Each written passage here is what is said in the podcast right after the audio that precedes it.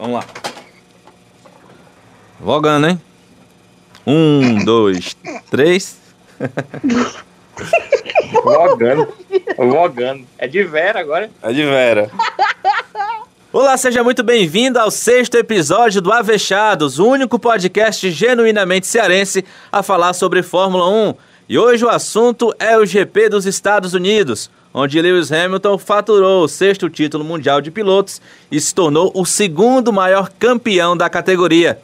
Esse e outros assuntos vão ser debatidos nesse episódio 6 do Avechados. Vem com a gente, acelera firme! Get in there, Lewis. What a drive, mate. That is it. Champion of the world. Did it in style, mate. You did that in style. Still we rise, guys. Still we rise. What an incredible weekend. Thank you so much, guys, for today. And to everyone that came out. I can't believe it. I really can't believe it.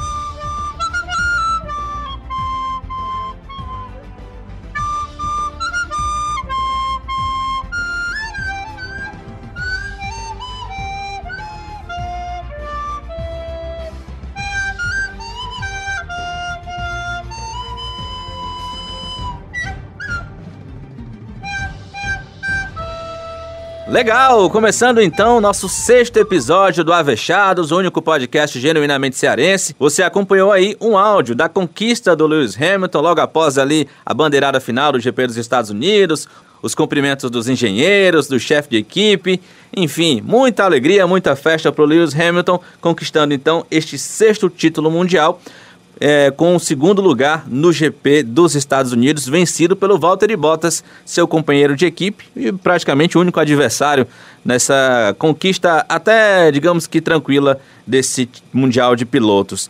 Está comigo aqui Cibele Bastos. Tudo bem, Cibele?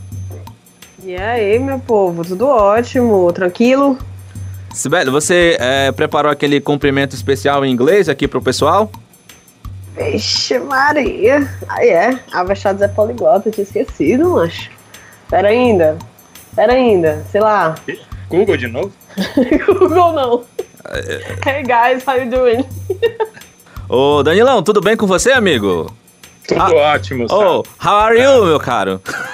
I'm fine, thanks. Mas a Cibele tem que procurar toda vez no Google, eu vou te dizer, viu, sabe? Fica complicado, Não tô né? procurando, não. Fica chato, fica chato. Em japonês até que dá pra entender. Agora em inglês aí, né? É. Shame on me. diz. Shame on me, sorry.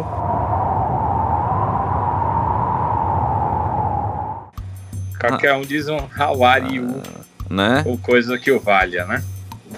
Valo Se tiver dificuldade, vamos né? a Sobral aprender inglês de verdade. Ah, ali, Pera ainda que é, eu não fiz intercâmbio até lá, não. ali é nativo, viu, amigo? É, Quanto, é. quanto tempo a gente adquire a fluência em Sobral? É, é, não sei, eu sei que é inglês do Texas, porque o calor é exatamente igual. Ca a, calor não, Danilo. A quintura. É, aqui em tudo. Será que eu encontro o Matthew lá, hein? O Matthew tava na corrida. Sobral- Será que eu é, encontrei ele em Sobral. Sobral? É tipo Itapipoca, que tem os três climas, né? É calor, quintura e mormaço. É. São três climas totalmente independentes. Vamos usar o nosso assunto principal, pessoal. Falar um pouco dessa corrida dos Estados Unidos. Que não foi lá essas corridas cheias de emoção. Sibeli até tá bocejando. Como, Bocejei, Em homenagem. como em corridas anteriores. Mas tivemos aí uma corrida até agitada no final. O Bottas venceu. Ultrapassou o Hamilton aí nas voltas finais. O que, que vocês acharam desse, desse, dessa prova?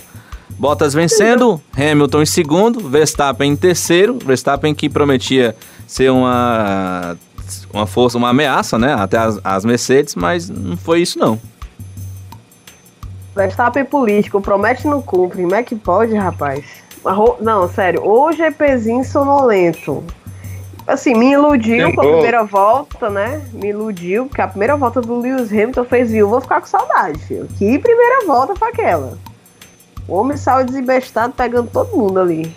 Quem tivesse. Mas, putz, foi muito sonolento. Muito sonolento. Ferrari, ritmo de corrida péssimo. Né? O Leclerc lesado. O pobre do o Vettel. Aliás, eu nem sei se foi confirmado ou não, que ele passou por cima daquela lombada. Inclusive, que arrumação foi aquela da direção de prova, meter aquela lombada ali no, nos. Esqueci o nome dos bichinhos, macho. Bala, meu Deus. Me ajuda aí, Danilo, macho. Na zebra? Na zebra. Os cabos do outro, no dia da prova, botam uma lombadinha, parece rua de periferia. Tu anda, do nada tem uma lombada. O pior é que nos treinos não, não havia. Não tinha, não tinha. Eles colocaram pra domingo. Eu achei isso surreal. Como assim? Quando muda a estética da pista com, no dia da corrida. Não. E aí eu não sei se foi confirmado que aquela quebra de suspensão foi porque ele passou por cima ali. Até no rádio eles disseram pro Leclerc tomar cuidado na curva 8 e tal, para não passar. Mas a corrida chata, né? Dos três primeiros lugares. Eu confesso a vocês que eu não vi tanta briga. O Bottas, inclusive, deve ter ficado muito feliz por ter conseguido ultrapassar o, o Lewis Hamilton, só que só ultrapassou porque o pneu tava no último, né? Nos últimos pneus lá do, do Lewis. Ele, o bicho ficou tão emocionado que pediu no rádio pra todo mundo calar a boca, ó. Cala a boca aí. Cala a boca aí que eu vou passar o homem. Aí pronto, pode falar. Depois de passar, pode falar. Em falar em pneus, aquele gráficozinho não presta, viu, Danilo? Viu, sabe? Também acho. É complicado aquele gráfico, né? Aquele gráficozinho é doido. Porque eu lembro que logo antes dessa ultrapassagem do Bottas, apareceu o gráfico do, do Lewis Hamilton com os pneus lá 70. 70%. Do nada, se um piscar de olhos, o bicho já tava 30, 20. Sei lá que diabo é isso. Como assim, meu senhor? Tava 70, agora já tá 20. Enfim. Pois é, foi uma corrida, assim, chata, sonolento. Ah, mas Bottas ganhando, né? Eu vou esperar o quê? Corrida sonolenta. Aquele. Meu Deus, que desperdício. Mas enfim. Bichinho ganhou, mas foi ofuscado, obviamente, pelo sexto título do Lewis Hamilton, né? Que claramente ele queria ganhar a Austin e coroar esse hexacampeonato com uma vitória e não ficar, enfim, em segundo lugar, né? Tava na cara que ele tava querendo ganhar. Mas sonolento, se for uma palavra sonolento, assim como meu bocejo aqui, sonolento. Não curti, não gostei, estou ansiosa para Interlagos, mesmo com o campeonato definido. Estou ansiosa. É, dessa vez você deve ter assistido pela câmera on-board do Leclerc, né, que acho que fez a corrida mais solitária. Só aquela primeira volta, como você falou, mas depois ele foi meio solitário, ele não conseguia chegar no Verstappen, o álbum não conseguia chegar nele, até porque o álbum caiu, né, ficou lá atrás, o Vettel logo teve problema. E eu, eu, eu acho, eu penso, deu a impressão que o Vettel tinha já problemas no carro, né? A forma como o Hamilton ultrapassou, a forma como ele foi ficando para trás, ultrapassado até por carros da McLaren, eu acho que é, ele já tinha algum tipo de problema e aí de repente quebrou a suspensão e aí ele ficou fora. A gente vai falar depois dessa questão de que há uma suspeita em relação a Ferrari, mas foi muito estranha a Ferrari na corrida, né? O, o, o Vettel com essa situação de até as McLaren ultrapassar, mas depois ele começou a ganhar ritmo um pouco mais e aí teve o problema. Eu acho que tinha já alguma coisa no carro, é, naquele início de prova deve ter acontecido algo que a gente não viu. E a Ferrari até agora não falou sobre isso. Mas a Ferrari nunca coloca a culpa no carro. O carro da Ferrari não pode ter problema nunca. Né? Eles nunca aceitam muitos problemas com os carros da Ferrari. E quem já andou dizendo que o carro da Ferrari era ruim, Alan Prost, foi botado, foi para fora. Não, não adiantou ser multicampeão de Fórmula 1, não. Então, eles é, não aceitam esse tipo de situação. Então, a gente nunca vai saber ao certo o que aconteceu. Mas a minha impressão, porque o Vettel vem melhorando nas suas corridas na Fórmula 1, ele se mostrou combativo naqueles momentos e não tinha, em alguns momentos, velocidade nem para se manter à frente de carro da McLaren. Então, para mim houve algum tipo de problema. Só complementando o só complementando, o Leclerc terminou mais de 50 segundos atrás do Bottas. 52. Estranho, estranho né? É, eu acho mas, que na Hungria, mas... na Hungria, eu acho que foi mais ou menos isso. Mas o Vettel ficou ainda mais à frente dele, né? Mas 50 mas segundos, Leclerc, cara, foi absurdo. No caso do Leclerc, teve um problema no treino. E aí ele teve que trocar é, a, unidade, a unidade de potência, eu tô louca, e aí colocaram a unidade de potência antiga para ele não perder posições no grid. Não foi isso que aconteceu? E ele ficou com a unidade de potência com menos cavalos, pelo menos foi isso que eu tinha lido. É, na verdade era uma unidade de potência mais desgastada, né? Agora, com relação ao Vettel, eu estreiei demais. Só que, tipo, ele, ele deve ter ficado tão atordoado na hora do, do da largada ali, de ter perdido todas as posições de cara, que até McLaren passou, filho. Ele, por um momento, ele se desconcentrou, assim, total. Que não é possível, entendeu? Não é, é Mas eu não, sei, eu não sei se vocês perceberam, eu acho que não foi só desconcentra é, falta de concentração, não. Teve um momento em que numa reta ele perdeu posição para, se, se eu não me engano, para o, o, Norris, né? Porque o Sainz teve um problema e já ficou um pouco mais para trás. Não, o... Reta... ele perdeu a posição para o Norris naquela, naquela sequência de curvas antes daquela sequência, outra sequência de curvas que parece com aquela uh, sequência de curvas da Turquia. Vocês me entendem? é, foi o. Que parece um, um grampo. É. É, foi, foi, o mesmo arquiteto que fez a pista, né? Ele disse que realmente fez com aparência de outras pistas, inclusive da pista da Turquia. Mas o que eu quero dizer que ele perdeu é o seguinte: realmente foi ultrapassado na curva, mas preste atenção quando inicia a reta. O Norris ganha vantagem. Eu nunca tinha visto isso se tratando de Ferrari.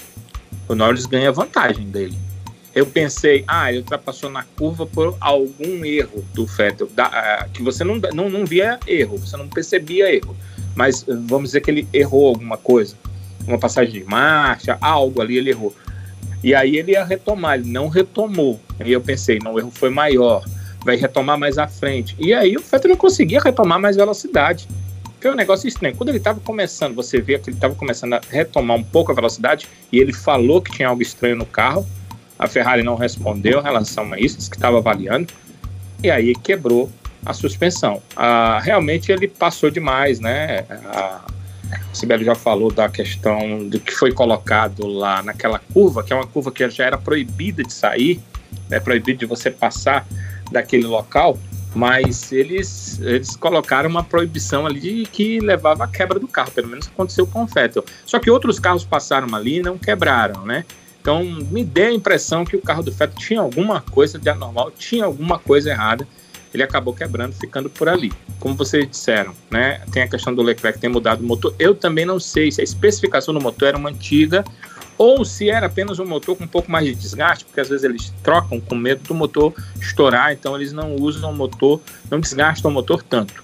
É, é uma questão ou outra, de qualquer forma, se for um motor mais desgastado, mesmo que seja uma unidade de potência similar que está sendo usada atualmente, eles baixam um pouco o giro para que o motor não estoure, para que não perca os pontos da prova. Isso pode ter acontecido, então o Leclerc ficou mais atrás também por conta disso. Agora, é, me chamou a atenção, aí a gente vai ver as outras, as outras provas aqui, Albon, né, Ricardo, Norris, Sainz, me chamou a atenção que o Albon ganhou mais uma vez o piloto do dia. Para mim, ele não foi o piloto do dia. É, eu escolheria. Para mim foi o Bottas, piloto do dia, vou Ai, dizer. Não. Mas Ai, eu escolheria. Ah, o Bottas. Se acalmem, a, a, gente vai fazer a nossa eleição daqui a pouco. É, é então vamos lá. É, eu já antecipei meu voto, mas é, eu, eu penso que poderia ser o Ricardo, é, que poderia ser a prova do Sainz, que também fez uma prova de recuperação. Mas o Albon, vejam bem, ele fez uma prova Pérez de recuperação. também, né? Eu, eu ia citar isso. É, mas o álbum foi lá para trás, fez uma prova de recuperação, mas ele tem um carro que eu ficava olhando os tempos ah, no, no, no, celular, né, aquele aplicativo da Fórmula 1. O cara era dois segundos mais rápido que os outros. Ele, ele não passou porque ele é um excepcional piloto, não, é obrigação. É obrigação. Quando um carro, Ferrari, Red Bull ou Mercedes cai, ele voltar ali para entre os seis primeiros. Ele não tem o que fazer. E ele foi o quinto porque o Vettel abandonou. Mas é, com certeza teria sido o sexto. Agora, a corrida que o Ricardo fez, espetacular. A corrida que o Sainz fez depois de cair, espetacular. E a corrida que o Pérez fez, essa acho que foi a mais espetacular de todas em relação ao boxe, quesito né? recuperação. Quesito recuperação. Ele largou, pois é, ele largou dos boxes, ele não teve a condição de, de, de fazer qualifying para buscar uma posição. E ele terminou na décima colocação. Né? Foi na décima primeira, mas aí houve é, o Kvyat, como sempre, né? E aí o Pérez acabou marcando um pontinho, ficando na décima colocação. Ficou pistola, viu? Tu viu a entrevista que ele deu no, no final De da novo, corrida? né? O cara fica, fica pé chateado. da vida, soltou até posso. palavrão. Só uma batidinha, não posso bater, que vem essa fia e tal. O cara se chateia, né? Mas ele tem que pensar um pouco mais no que ele faz, né? Além da batida, de perder os pontos, ele levou mais pontos na carteira. Daqui a pouco ele vai pegar uma, uma prova, um GP de suspensão, né? O que, que vocês acharam da corrida do Verstappen? Ah, vocês também se iludiram achando que ele, de repente, seria uma ameaça real à, à Mercedes? E aí, na prova, ah, o que se concretizou foi que eh, ele foi só a terceira força mesmo, não passaria daquilo ali. Eu esperava que ele disputasse a, a, a prova para vencer. É, deu Porém, nem pro não dá cheiro, né? Não dá, é, não dá pra gente dizer também que ele ficou tão atrás, porque no final das contas, é, ele terminou a 4 segundos, ponto 3 do, do Bottas, né? Não terminou tão distante do Bottas. Foi uma questão que a, Ferra, a, a, a Mercedes consegue fazer, o que a Ferrari não consegue fazer, que é ler muito bem a prova, né? E ela capacita seus pilotos a tá sempre na frente, a parar na hora certa, a fazer um número de trocas mais determinada para cada estratégia. É, a gente tem que bater palmas para a equipe. Ela Eu acho realmente que o é Max coordenada. parou. O Max não parou muito cedo. Talvez. Aí fica a questão, né? Foi a equipe ou era o carro que é, não se dá tão bem com os pneus? Também são questões que têm que ser colocadas. De qualquer forma, não é, retira a possibilidade da gente é, dizer o quanto a Mercedes faz um trabalho bem feito, né? porque o carro consegue trabalhar bem com todos os tipos de pneus. É, no começo da temporada não se trabalhava com pneu duro de jeito nenhum, e eles conseguiram rapidamente fazer com que o pneu duro funcione e o Hamilton conseguiu mais uma vez dar um monte de voltas com esse pneu duro e terminar a prova com ele. O, aliás, ele terminou com o amarelo porque começou com o duro, mas deu 32 voltas com pneu duro, com o tanque cheio, para depois as 24 finais vir com o amarelo, que é o pneu médio. O Bottas é que fez realmente, por isso eu voto nele, é uma prova extraordinária, porque tudo que ele fez foi muito dentro do piloto que vai vencer a prova. Quando precisou, é, que não, não tinha mais como ser na estratégia, precisou ultrapassar, ele foi para cima e venceu o Hamilton. As ultrapassagens, elas são muito artificiais com o DRS, né? Não tinha como o Hamilton nem lutar. Ele tentou colocar o carro para lutar, mas nem isso ele conseguiu fazer. Quer dizer, existe essa artificialidade que é muito chata. Mas o Bottas não tem nada a ver com isso. Ele utilizou o que tinha e foi lá e venceu a prova. Para mim, a prova perfeita. Não dá para colocar um senão no final de semana dele, porque na, na, na classificação ele conseguiu a pole, se imaginava que a pole seria de uma Ferrari, e na prova não teve nenhum momento que titubeou, né? O tempo inteiro foi muito bem ganhando a prova.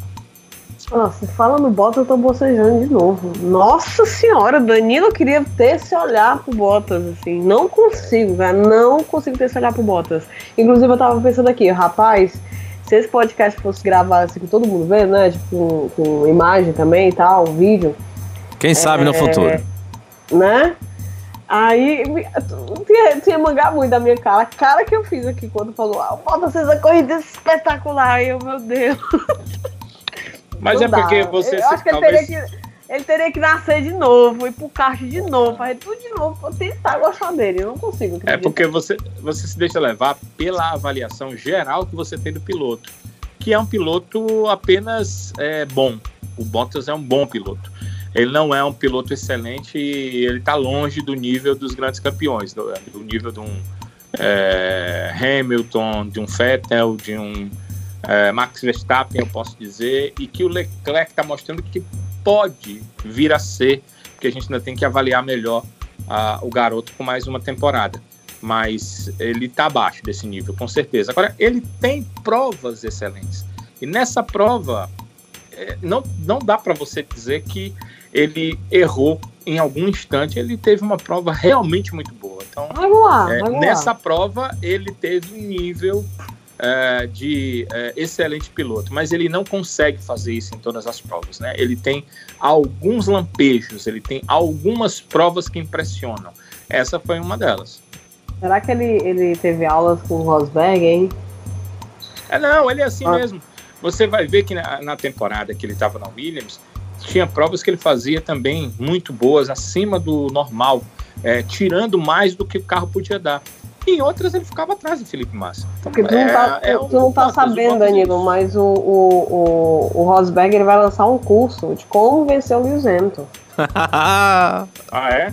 Vai virar coach. Eu, eu tô achando que ele, que ele deu uma espiadinha. Inscreveu. Polêmica.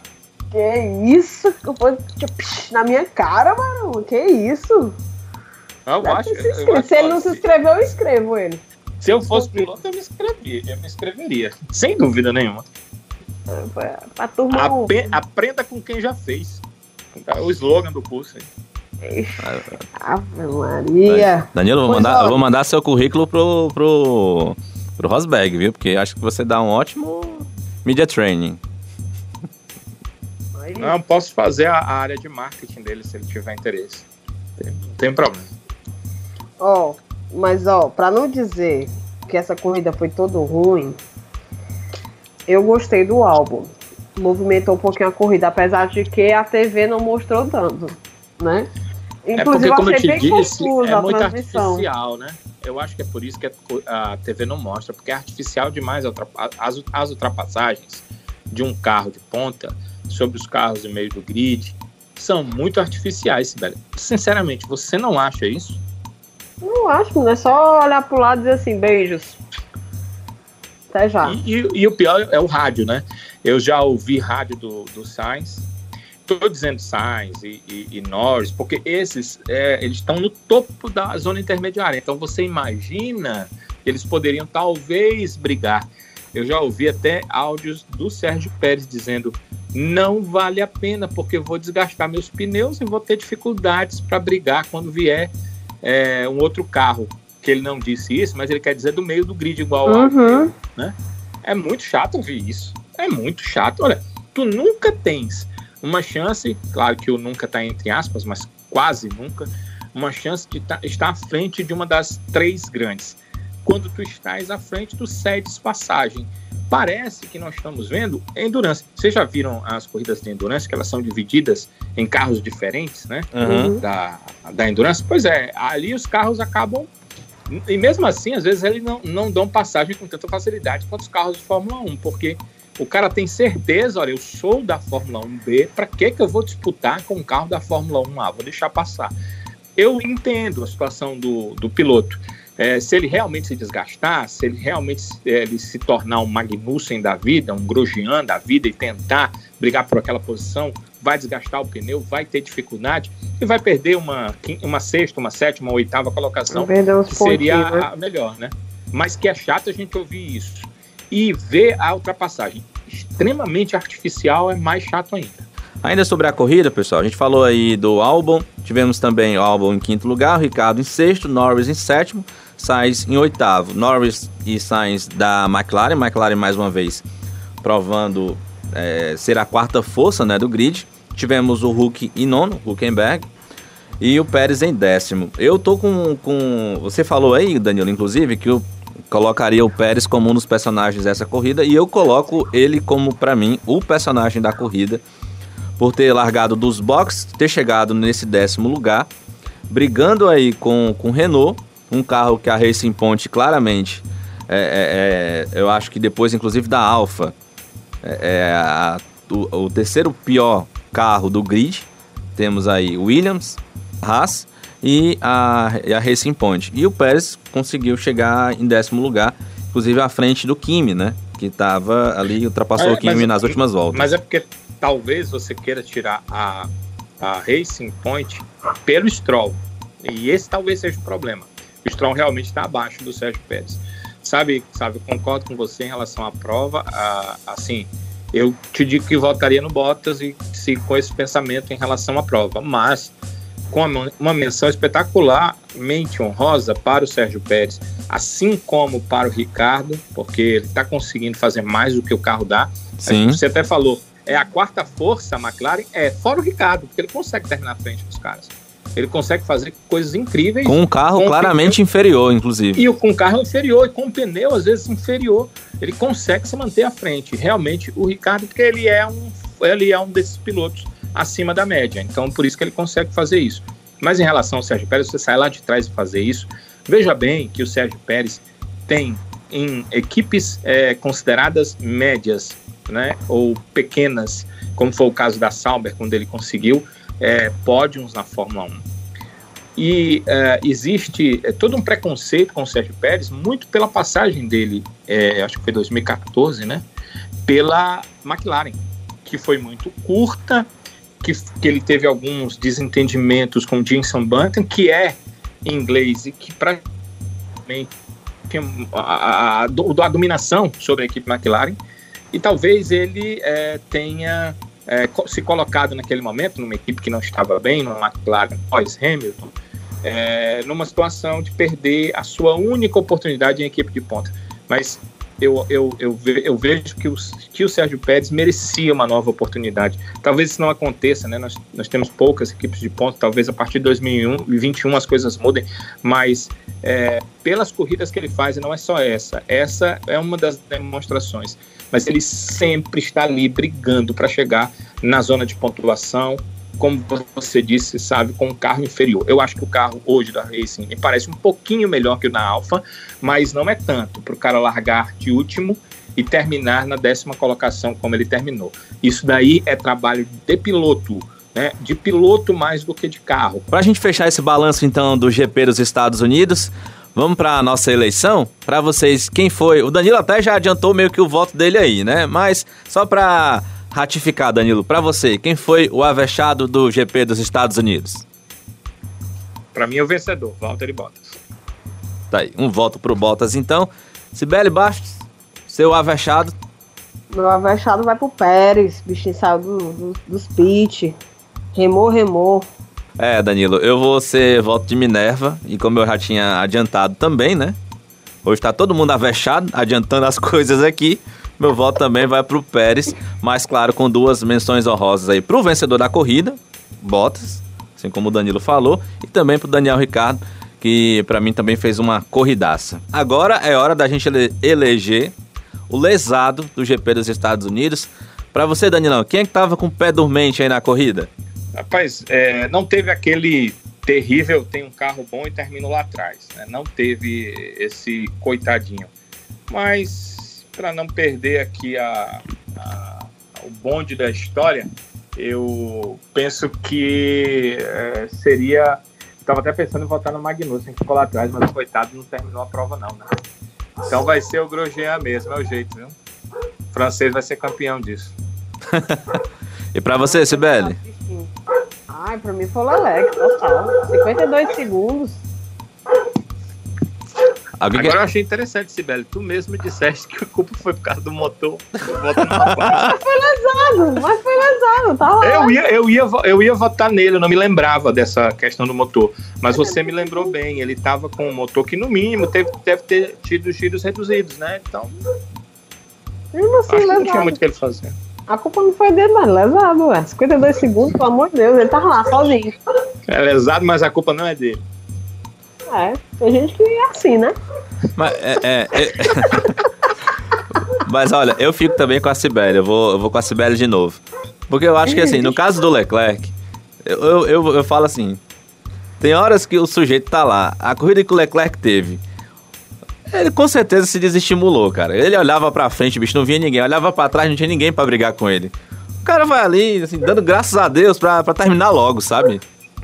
passeando, mas faltou só ser forrozeiro, meter o braço pra, pra fora do carro. o carro é vermelho, não usa espelho pra me pentear. Pessoal, já que a gente tá falando do Leclerc, vamos falar da Ferrari? Vamos falar da Ferrari, porque a Ferrari, nesse final de semana de GP lá nos Estados Unidos, entrou aí numa polêmica.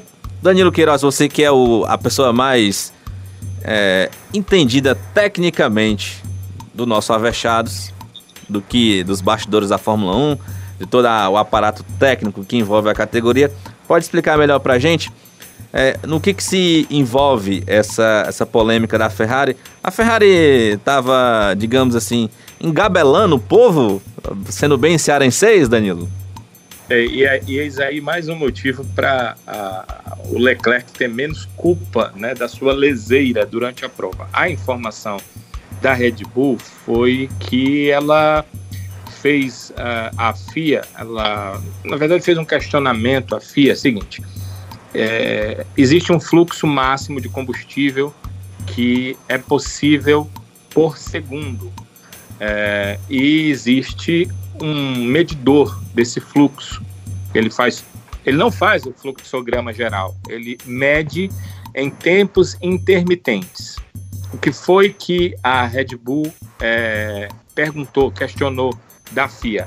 É, se esse fluxo pode ser aumentado de combustível no momento em que é, o medidor não está medindo. Ou seja, vamos dizer que o medidor a gente não sabe aqui, mas vamos dizer que a Ferrari descobriu que esse era o pensamento, né? Embora não tenha citado a Ferrari, descobriu que o medidor só mede de 5 em 5 segundos. Então, no segundo 1 e no segundo 6 e no segundo 11, eu não posso é, injetar mais fluxo. Mas nos segundos 2, 3, 4, 7, 8, 9, 10, eu poderia injetar mais fluxo. Então, é, foi isso que perguntou a Red Bull. Era uma pergunta capciosa, né? Ela não quis apontar o dedo. É tipo aquele meninozinho que pergunta assim, professora, pode jogar papelzinho na cabeça do coleguinha? Então, a, a FIA respondeu que não, que o regulamento, citou inclusive o regulamento, que o regulamento proíbe um fluxo excedente àquele estabelecido por ele próprio regulamento em qualquer momento. Apenas é, o medidor é que tem seu tempo de medição, mas é proibido em qualquer momento o aumento do fluxo. E soube-se que a FIA iria mudar o tempo do seu é, medidor. Não iria mais ser nos segundos que estavam antes estabelecidos, exatamente para pegar alguma equipe que estivesse fazendo isso, já que a Red Bull tinha chamado atenção para isso, a própria Red Bull ou qualquer outra equipe podia estar fazendo isso.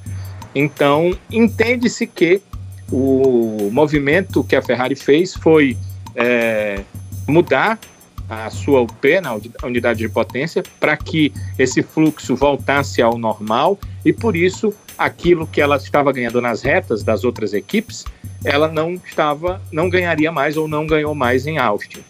Mas é tudo na casa do si, da interrogação, do possivelmente, porque é, nem a Red Bull acusou diretamente a Ferrari, nem a FIA confirmou que a Ferrari tinha esse tipo de problema, até porque a FIA só foi alertada agora e só agora ela mudou a, a forma de medição, então não tem como se saber. O que, é que a Ferrari diz? Não, nosso, nossa mudança aconteceu porque uh, houve, houve alguns testes com partes aerodinâmicas diferentes que dão mais downforce, mas diminuem a velocidade de reta, porque quando você ganha downforce, normalmente você ganha arrasto, então diminui a velocidade de reta. Foi isso que o Binotto disse, foi isso que a Ferrari disse, então ficou uma coisa pela outra, só o Max Verstappen é que acusou, né?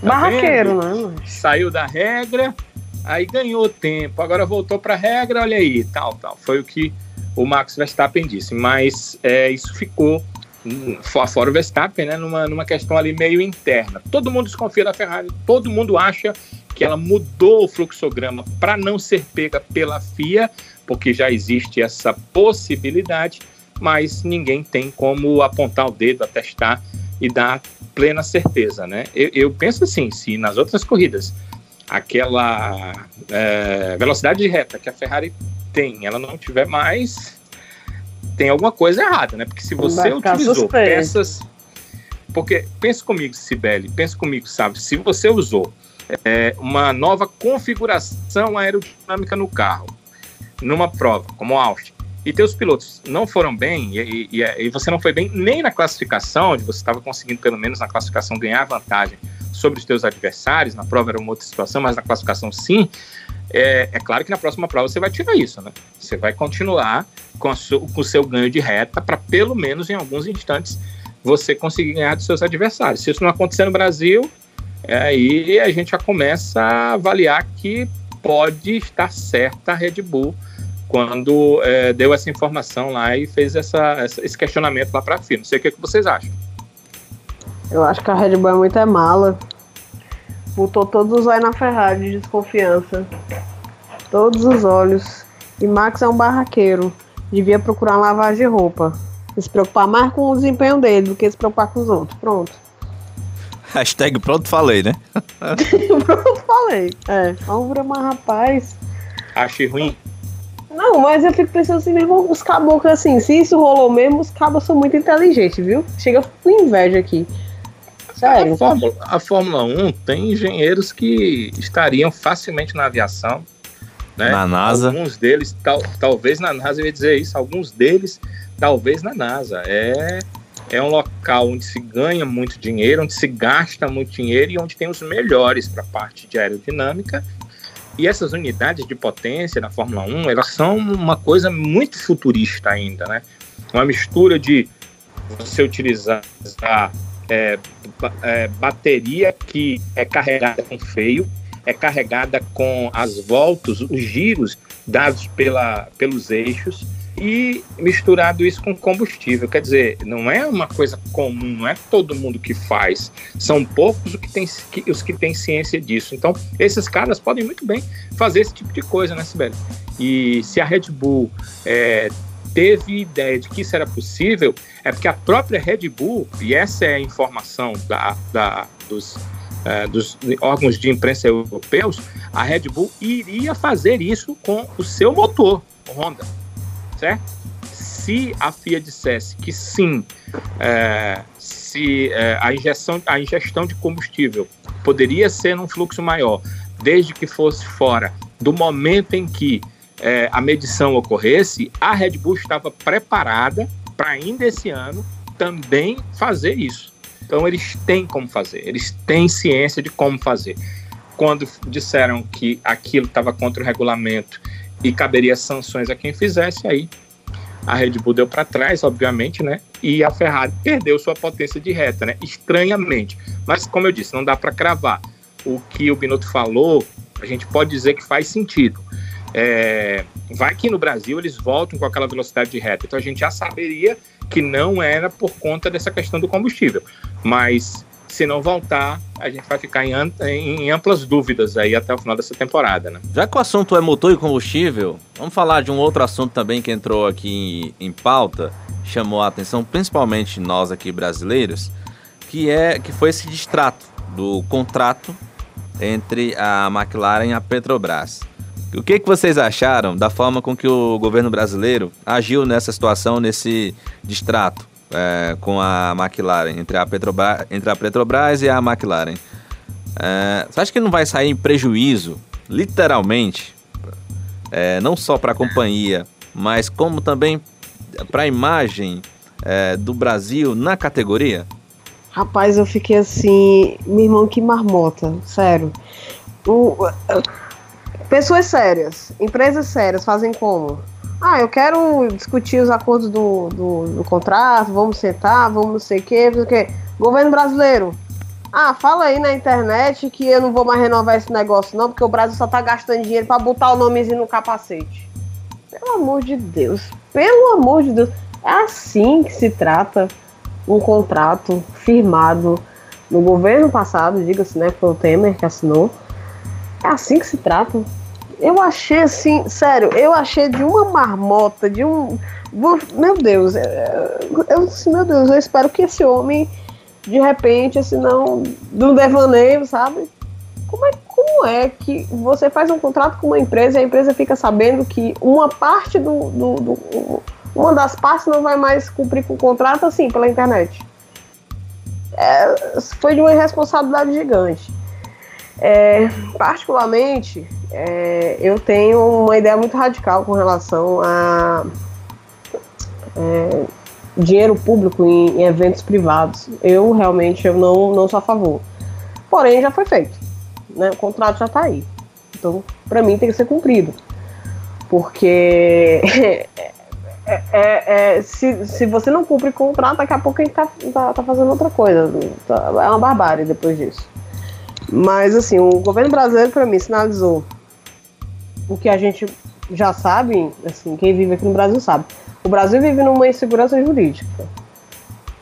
Em termos de propriedade, nem, nem falo.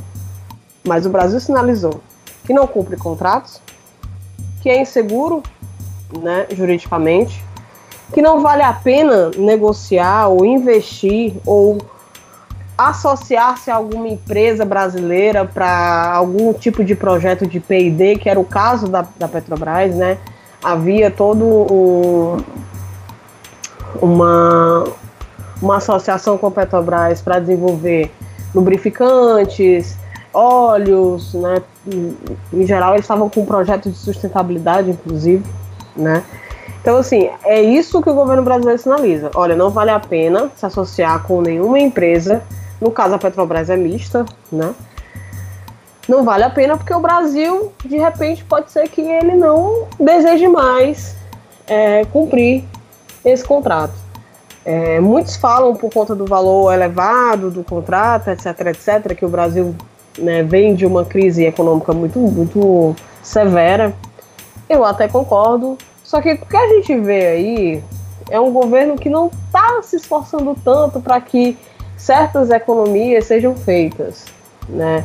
Ou seja, se o Brasil sinalizasse realmente que quer enxugar a máquina pública, eu até diria, eu diria assim, não, pô, ok, com muita dor no peito, assim, porque quebra de contrato para mim é errado. É, mas não, não tem essa sinalização, né? Há dois meses atrás a gente estava aqui discutindo sobre fundo partidário, fundão na verdade, né? Então, é, para mim é conversa para boi dormir. É, para mim é populismo barato de dizer que realmente está enxugando custos, que está gastando menos dinheiro. Queimou o filme do Brasil. E um recado assim bem, bem assim latente que eu digo. A Petrobras precisa urgentemente ser privatizada porque uma empresa que ainda tem um tomador de decisão, que é o governo, não dá certo. Não dá certo. Então, assim, eu achei desastrosa, queimou o filme. Inclusive, é, o valor parece que estava estimado em 100 milhões da multa, que quem vai pagar é a gente, entende? Quem vai pagar provavelmente vai ser o contribuinte brasileiro. E ainda implicou em outra coisa, como a gente já falou até nos bastidores. Como é que vai ficar a vida, por exemplo, do Sérgio Sete Câmara? Que é piloto de testes da McLaren, que de repente tá vendo a vida dele, digamos assim, indefinida depois do, dessa quebra contrato. Então eu achei, eu achei uma palhaçada, achei uma marmota, um, totalmente surreal. Não é assim que se trata, não é assim que, que, que simplesmente a banda toca, ou deveria, né? Enfim. Mas é Brasil, né? Fazer o quê? Então, seguinte, vamos é, por partes. Qualquer semelhança com o Jack Stripador é mera coincidência. Piada horrível, Danilo. Mas o Halloween foi um dia desse, pô. Tá no clima ainda. Vamos iniciar pela questão seguinte: contrato. Qual era o contrato do, da Petrobras com a McLaren? como disse a Cibele, não era um simples contrato de patrocínio. Eles iriam trocar tecnologia. Poxa, tecnologia de uma equipe de ponta da Fórmula 1. Há pouco a gente falou, engenheiro de Fórmula 1 poderia muito bem ser engenheiro da NASA, poderia ser engenheiro de qualquer é, indústria que forma aviões, só para ser mais extremista aqui é, com os detalhes.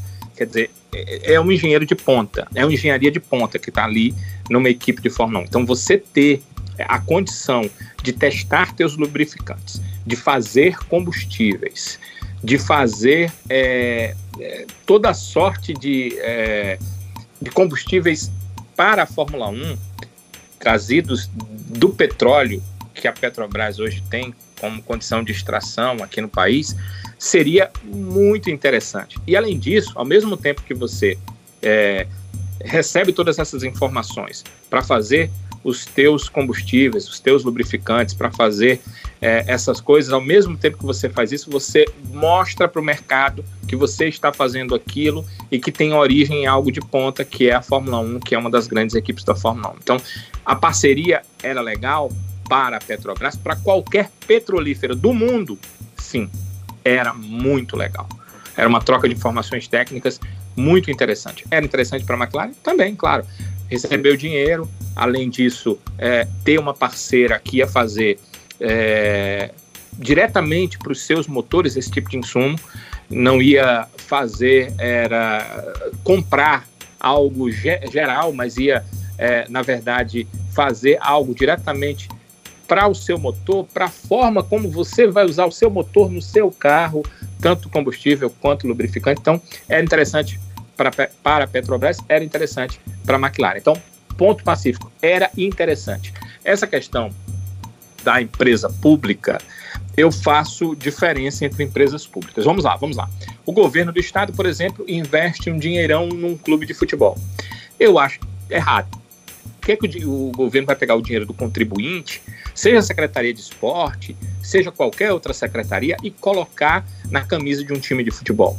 Está utilizando o dinheiro do contribuinte para camisa de futebol. Isso eu acho errado. A Petrobras pagar milhões lá na McLaren por esse tipo de parceria, eu acho certo. E vou explicar por quê.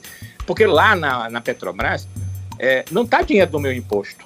A Petrobras é uma empresa pública, sim, mas ela é empresa pública porque ela é empresa que tem é, o, a maioria do seu capital, né, o maior percentual, é, por lei, o governo não pode fazer uma venda acima de 49% para o mercado, ou seja, sempre 51% no mínimo tem que ser do governo brasileiro, mas isso é uma questão legal, que inclusive deve ser modificada nos próximos anos, mas é uma questão legal, por isso ela se torna uma empresa é, pública, mas é uma, uma, empresa administrada pelo governo. Os seus fundos, o seu capital, ela não vem de impostos. Né? E, esses fundos, perdão, não vêm de impostos. Esses fundos vêm da venda do petróleo, da gasolina nos postos Petrobras e outros postos que também são administrados pela Petrobras. Então, é dinheiro que a própria empresa ganha e aí ela investe para ganhar mais e para se tornar forte no mercado. Então, esse tipo de investimento eu acho certo, eu não vejo nenhum tipo de problema. Ela não é uma empresa é, que o capital vem dos impostos, vem diretamente de nós. Embora todos nós tenhamos que contribuir um pouco com combustível, que sempre tem a ver quando você compra qualquer coisa, acaba tá, é, contribuindo com combustível nesse país, principalmente que mal se utilizam as ferrovias. Mas é, a empresa ela tem um capital privado, embora seja empresa pública. Ela, o capital dela é da venda do petróleo, é da venda das coisas dela, Petrobras. Então, nesse ponto, eu acho que ela pode fazer esse tipo de investimento e deve fazer esse tipo de investimento. Aí, o terceiro ponto é a questão que foi tocada em relação a como fica o Brasil uh, com a Fórmula 1, uma empresa brasileira, fazendo esse tipo de situação. É, poderia mesmo, como a Sibeli falou, o Brasil ficar bem queimado, suas empresas bem queimadas, mas não vão ficar por um motivo simples. Apesar de não estar tá ficando os próximos quatro anos, o contrato era de seis, só utilizou dois, o Brasil não, é, vamos dizer assim, quebrou o contrato de forma unilateral. A quebra de contrato ela foi feita da forma correta, ou seja, vai pagar a multa. Na verdade, essa quebra de contrato foi ótima para a McLaren. Por quê? eu soube que dos quatro últimos anos, dos quatro anos que restam o contrato, que ele iria 2020, 2021, 2022, 2023, uh, os uh, valores referentes aos dois próximos anos, 2020 e 2021, serão pagos até o final do ano de forma integral, ou seja, pagou-se 50% do contrato pela multa. Ótimo para a McLaren. A partir de 2020, ela não precisa mais usar o nome Petrobras, mas recebeu por 2020 e 2021. Ela já pode botar uma outra petrolífera, vai ficar lá os quatro anos que a McLaren teria que estar com a Petrobras. Ela recebeu dois anos adiantadamente e vai poder utilizar com outra petrolífera, ou seja, onde eu ia ganhar dinheiro de uma durante dois anos, eu posso ganhar de duas. Da que quebrou o contrato bobamente comigo e da próxima que vai vir. Eu acho que estrategicamente a decisão foi totalmente errada. E uma Nossa, empresa como a Petrobras não pode fazer esse tipo de coisa porque não é nem pela questão de estar tá queimando no mercado, é uma oportunidade. A partir de 2021, as regras estão aí, a partir de então, é, até você citou há pouco, Sibeli, que na parceria envolvia é, novos tipos de combustíveis, o que eles chamam de combustíveis verdes, vão ser utilizados na Fórmula 1 em breve. E a, a Petrobras ia passar por todo esse processo. Imagina você estar lá quando o processo está começando Né? Você ia ser uma das pioneiras nesse processo e você perde essa oportunidade. O pior ainda, deu oportunidade a outra, porque a McLaren está crescendo, está melhorando, está voltando a ser uma das grandes equipes da Fórmula 1. Acredito que a partir de 2021 vai voltar a disputar para ganhar corridas e com certeza vai ter outras empresas interessadas e ele ainda ganhou o dinheiro. Quer dizer, metade de tudo que você paga em quatro anos, o Brasil pagou para não ficar mais ano nenhum. Eu não consegui entender aonde que a Petrobras ganhou. Para mim, só perdeu. Pessoal, já que a gente está falando de Brasil, o que, que vocês esperam? O que, que vocês esperam para esse GP do Brasil? Campeonato Mundial de Pilotos morreu. Campeonato de Construtores também. Agora é, é hora da emoção? Literalmente? Ai, pra mim vai ser. Vou reencontrar maior galera que eu vejo todo ano em Interlagos. Vou beber. Mas você vai pra Interlagos, né, Sibeli? É, meu filho, avachados em loco. Dá licença, pai. Ah! Dá licença, pai. E eu espero que o sol não esteja tão daquele jeito que eu não quero voltar com, com insolação de novo. Meu pai do céu eterno. Tem, não tem é, previsão de chuva, não? Porque Interlagos é bom com chuva, né? A última chuva que eu peguei em Interlagos, achei que eu ia sair com pneumonia. Foi 2016. Choveu o dia inteiro durante a corrida. Meu Deus do céu. Mas o que eu espero? Bom, a gente tem uma emocionante disputa do terceiro lugar, tá bom? Minha nossa.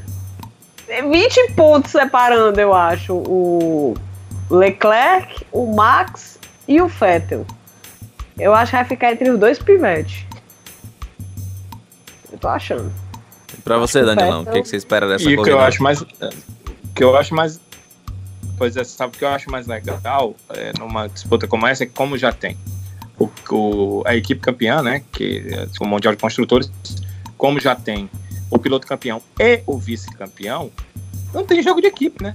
Para que é jogo de equipe, né? Acho que não tem jogo de equipe. A Ferrari também não teria por que fazer jogo de equipe, né? Para ela marcar o número maior de pontos possíveis, tá ótimo. E seja com Leclerc, seja com Vettel. E, e, na Red Bull acho que nem tem como ter jogo de equipe. O álbum não está no mesmo parâmetro, não dá pra gente colocar ele próximo do, do Verstappen. E aí, esses cinco que eu citei, vou tirar o álbum, né? Os outros cinco, que são os dois pilotos da Mercedes, Lewis e Bottas, o, o Vettel, o Leclerc e o Verstappen brigando pelo, pela prova, né? Brigando pela vitória. Isso é muito legal. Acho que é muito legal. Se não tem jogo de equipe, porque não precisa dar posição para fulano ser campeão, para ser vice, fica ainda mais interessante. Essas provas pós-título, nos últimos anos, nas últimas temporadas, têm se mostrado bem mais interessantes do que aquelas para o título, né? Que são provas onde as equipes acabam é, tendo toda uma estratégia para piloto X ou Y ganhar ou ser vice-campeão.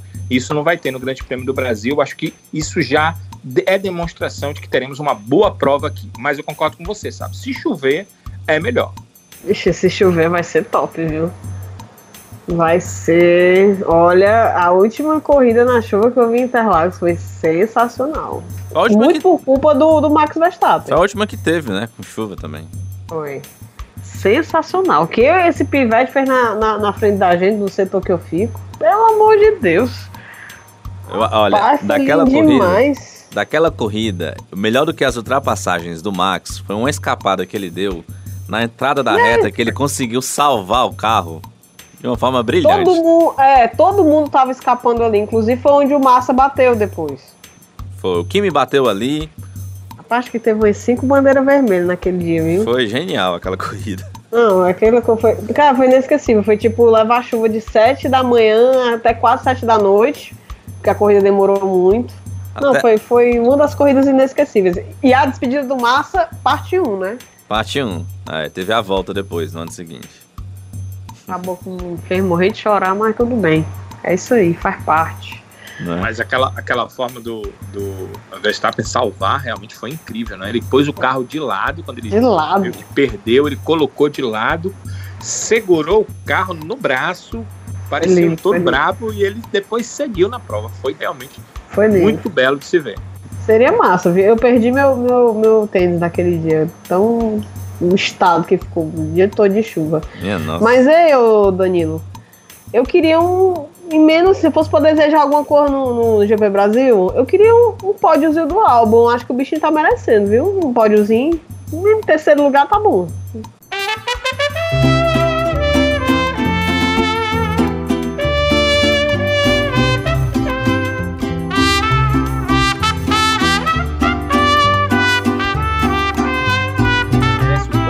Não conseguiu ainda Ué. brigar com nenhum dos cinco que estão à frente dele.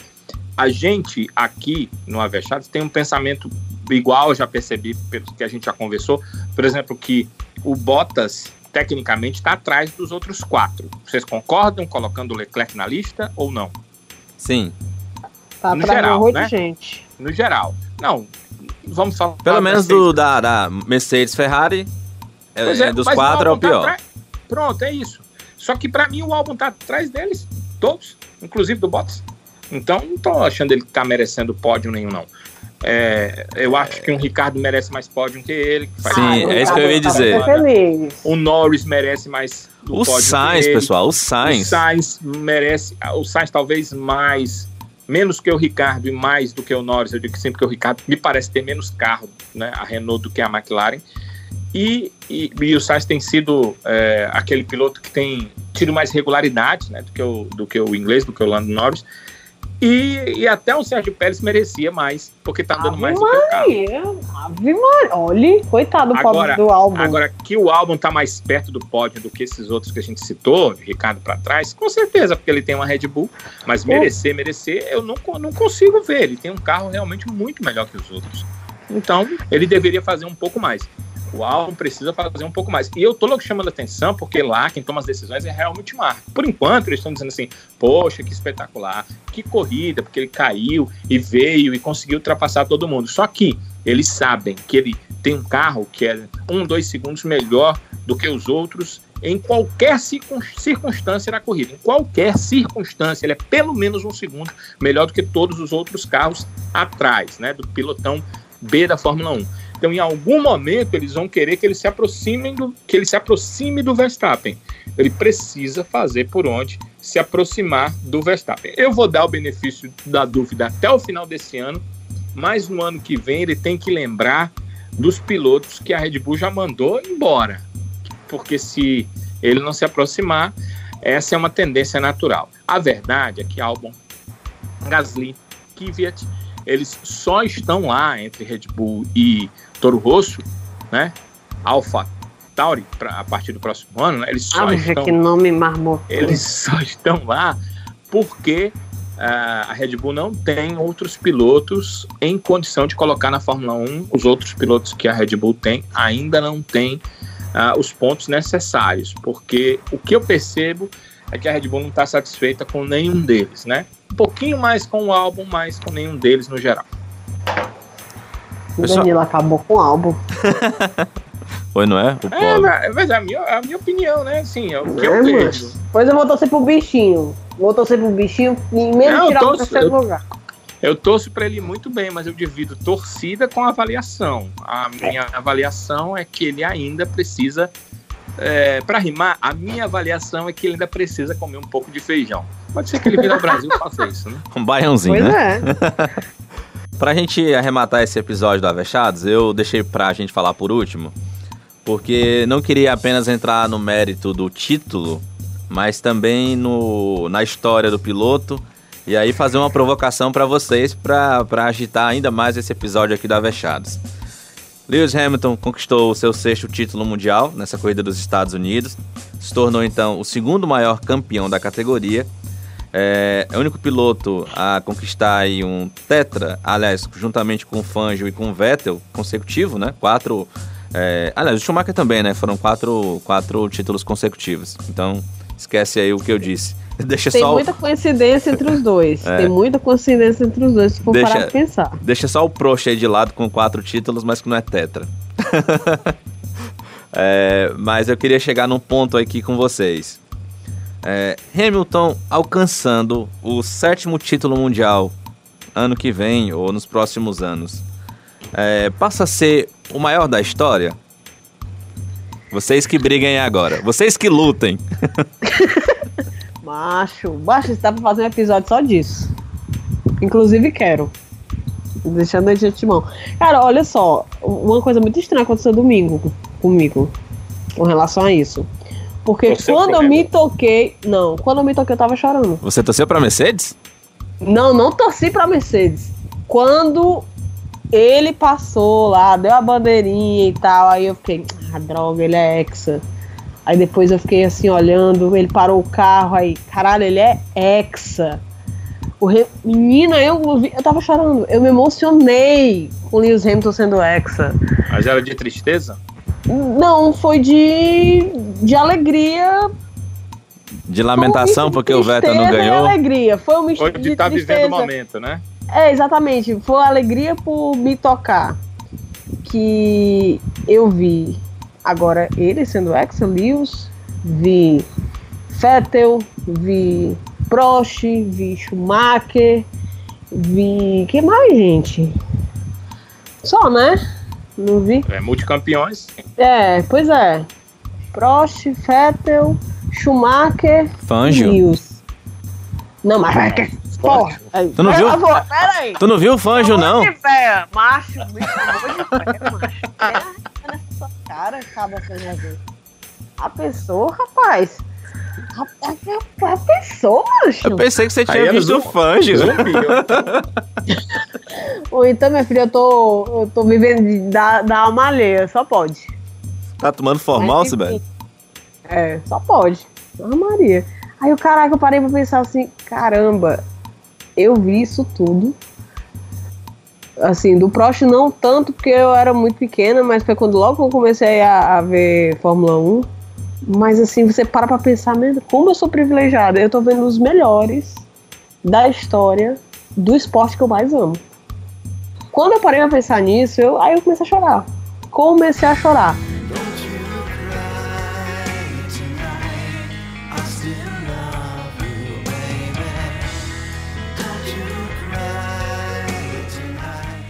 E aí, por um lado, eu fiquei um pouco. Aquela, aquele, aquela tristezinha, né? De, putz, tá chegando perto. Se esse ano que vem for que nem esse ano, vai o Hepta e tal. E eu, sinceramente, eu tô fugindo dessas discussões de quem é o melhor. Apesar de que hoje eu abro aqui a internet, mas só o que tem. Fulano, quem é o melhor? Fulano Cicrano. É, eu vou. Ah, porque eu. Inclusive, não sei se vocês viram, mas o Reginaldo Leme já acha que ele é o melhor de todos os tempos. Saiu é, um, um artigo do, do Reginaldo Leme no, no Globoesporte.com. Ele já falou, já sacramentou. Ele é o melhor de todos os tempos, o melhor que eu vi correr. Eu lembro que o Reginaldo mesmo na corrida, ele falou uma coisa que até me chamou a atenção quando eu pensei nessa de provocar vocês com essa discussão. É, se eu não estiver ficando, se a memória não estiver me enganando, ele falou algo do tipo que o Hamilton reúne qualidades é, de pilotos que fizeram a história da Fórmula 1. Por exemplo, ele tem a frieza do Prost, e aí vocês concordam ou não, é, fica aí por conta de vocês. Tem a coragem e a habilidade do Senna e o entendimento de corrida do Schumacher. Vocês concordam? Em, em parte, sabe? Em parte porque, porque é, o Prost tinha habilidade também. Eu via muito entendimento de corrida no, no, ah, no Senna.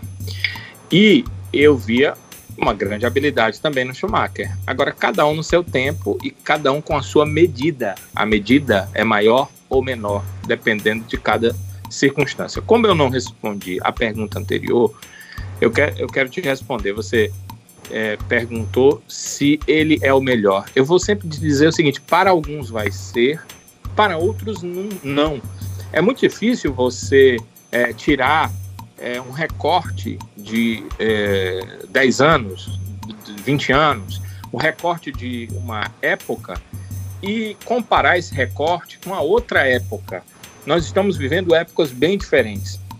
Vamos aqui é, é, esquecer a emoção e, e, e nos focarmos na razão por um instante.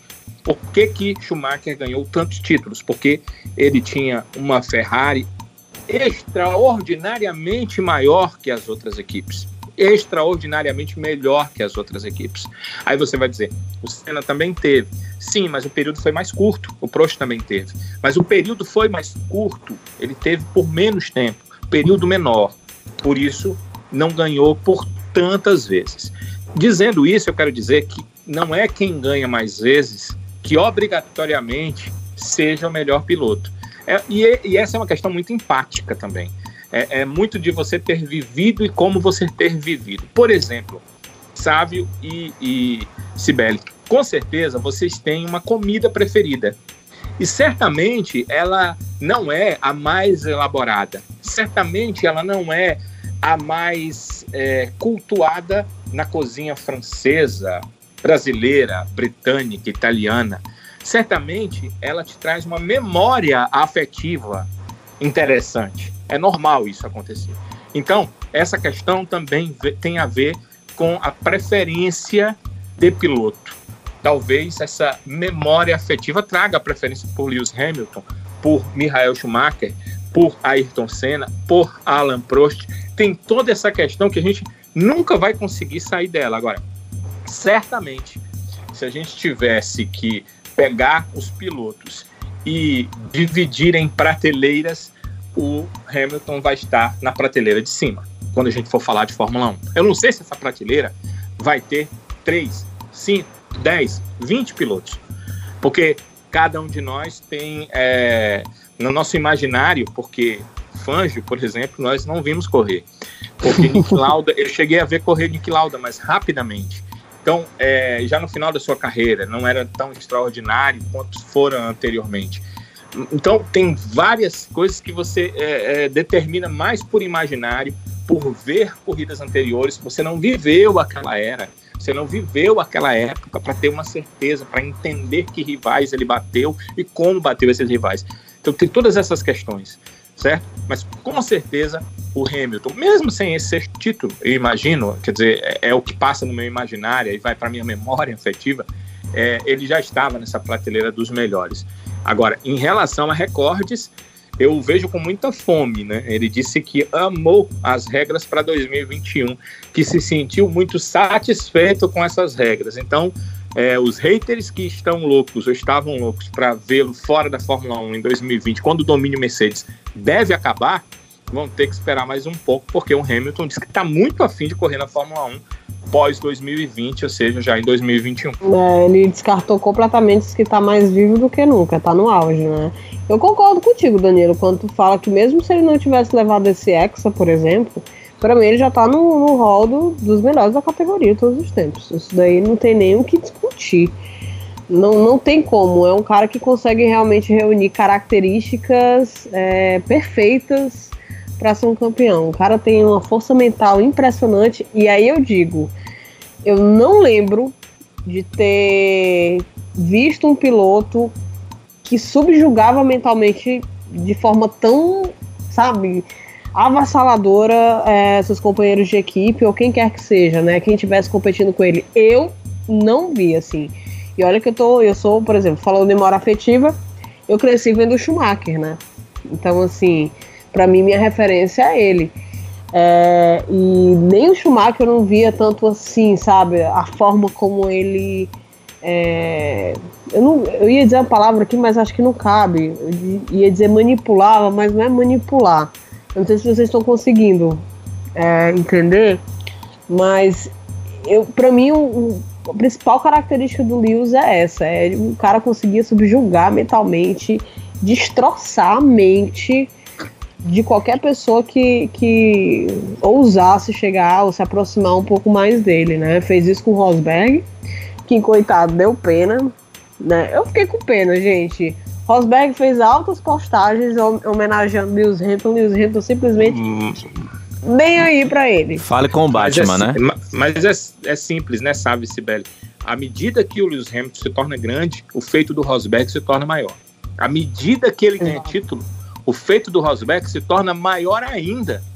Porque Sim. ele ganhou de um cara que ganhou seis títulos. Ele conseguiu na mesma ele equipe, conseguiu com o mesmo na mesma carro. Equipe que temporada. um cara que ganhou seis títulos. Quer dizer, à medida que o Hamilton cresce, o feito do Rosberg cresce junto com o que ele cresceu. E muitos acham que, era, que, era, que ele é pequeno. A temporada que ele fez, né? Eu, eu, eu junto as, a metade da, da temporada de temporada 2015, anterior. é, exatamente, com 2016. Uhum. Esse tempo, sensacional. Você via a tensão. Eu acho que ele envelheceu ali uns 5, 10 anos É, por isso que ele abandonou a Fórmula 1. Ele pensou É. assim, mais um ano desse jeito eu não aguento, né? Não dá, mais um ano. não- Eu acho que ele ali foi no, pra- limi ele foi no limite técnico, Foi, físico e psicológico. com certeza. Claro que levou sorte, né, da quebra do Hamilton. Claro que teve algumas questões, mas ele fez por merecer, fez por ganhar aquele campeonato. Não, não dá pra gente tirar É, incontestável. nenhum Mérito, é. constante de mérito no que o, o Nico Rosberg fez e esse crescimento do Hamilton. Todo mundo lembra do Nico. Principalmente pelo que o Bottas vem fazendo, né? Algumas provas ótimas, mas outras extremamente apagado. Então mundo só tem percebe- arranque, mano. Só Lewis- arranque. todo mundo percebe o seguinte: quando o Lewis ganhava, o, o, é, o Rosberg sempre estava próximo. né? Se ele não podia ganhar, ele estava ali, pelo menos capitalizando os pontos que ele podia capitalizar para um momento seguinte ter as vitórias. Realmente, o feito do Rosberg só cresce com é, essa, essa, essa mostra de quem é o Lewis Hamilton hoje para a Fórmula 1. Vamos embora, pessoal? Vamos, vamos, sim. Vamos deixar essas mudanças da Fórmula 1 para depois, que tem muita coisa boa. Eu já quero dizer o seguinte: fiquei animado com essas mudanças, porque se tudo acontecer. Cara, e eles fizeram de uma forma, sabe, sabe, Sibeli, que costuraram de uma forma que eu fico pensando como é que as equipes vão burlar, sabe, o que eles costuraram.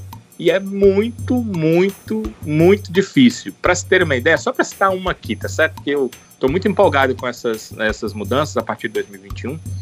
É, imagina aí que uma equipe é grande, ela pode fazer ali é, quatro formatos aerodinâmicos para o mesmo carro. Se ela chegar num grande prêmio e chancelar um formato, ela pode fazer a mudança que, que quiser, mas depois da terceira, é, do terceiro treino livre, vai ter que voltar para o primeiro formato para com ele classificar e com ele correr a prova. Os testes feitos só podem ser implementados na próxima etapa da Fórmula 1. Ou seja, é, isso vai juntar demais o pelotão, isso vai fazer com que quem tem muito dinheiro tenha dificuldade de implementar mudanças, porque não tem testes no meio da temporada entre uma prova e outra. Vai ser algo muito interessante de se ver e a gente vai poder ver um pouco mais quem é bom em relação a pilotos, porque os carros vão ser um pouco mais parecidos a partir de 2021. Eu espero que seja assim, pelo menos as regras elas demonstram que vai ser dessa forma. É a esperança de todo mundo, né, Danilo? Um abraço, meu amigo. É Como é que as pessoas lhe encontram no Twitter? Um abraço. É, arroba repórter Danilo, tem muita coisa lá de futebol, porque é, é meu trabalho, mas eu gosto muito da Fórmula 1, então se alguém quiser bater papo e conversar no direct e, e chamar a atenção de alguma coisa relacionada com a Fórmula 1, pode ter certeza que eu vou responder, a gente vai conversar sobre. É, é realmente algo que eu gosto muito, então arroba repórter Danilo, vocês me encontram no Twitter. Só não vale esculhambar, né, Danilo? Que aí é bloco. Ah, pode esculhambar, né? Se for uma, como eu disse já algumas vezes, é, se for só uma questão de trabalho, ah, eu não gosto disso, ou você falou aquilo, ou você é louco por dizer isso, tranquilamente a gente vai debater, não tem nenhum tipo de problema. Agora, isso não vale xingar a mãe, né? Manda logo pra não. baixa da égua, rapaz. Manda o negado pra baixa da égua e pronto. Um abraço, Danilo. Se- Se xingar a mãe, eu mando pra Cibele. Ela que mim. Pois pronto, aí a procuração dada aí, viu? Ao vivo aí. Não é não? Deixa comigo. Aura. Tchau, Sibeli. Tchau, né? Quem quiser lá, só palavrinhas de amor, muito amor. No Bebastos. É, muito amor mesmo. um abraço, Sibeli. Então, negado. Inter. Com isso, a gente encerra o sexto episódio do Avechados. Para você que acompanhou a gente até agora, foi muito assunto por aí. É porque a gente ainda tinha mais assunto para debater, mas vai ficar para o próximo episódio do Avechados, o sétimo dessa primeira temporada, que vai falar muito também sobre o GP do Brasil. A gente vai, claro, trazer uma cobertura, inclusive em loco, com Cibele Bastos. Vamos explorar bastante Cibele em Interlagos. Um abraço. Uau. Né? Não combinamos essa parte, né, Sibeli? É um explorador. Ai, ai. É isso, pessoal. Lembrando que você também encontra a gente lá no Twitter, no Avechados Podcast, arroba Avechados Podcast, é o Twitter aqui do nosso podcast. E você também pode mandar e-mail pra gente através do Gmail, avechadospodcast.gmail.com. Eu, Sávio Manfredini, também estou por lá no Twitter, ou Manfredines. Mande também a sua sugestão, seu recado. Como disse o Danilo, só não coloque mãe no meio que tá tudo certo. Um abraço para todo mundo. Daqui a. Daqui a quanto tempo, rapaz? Daqui a pouco mais de uma semana a gente se encontra de novo. um abraço, até mais.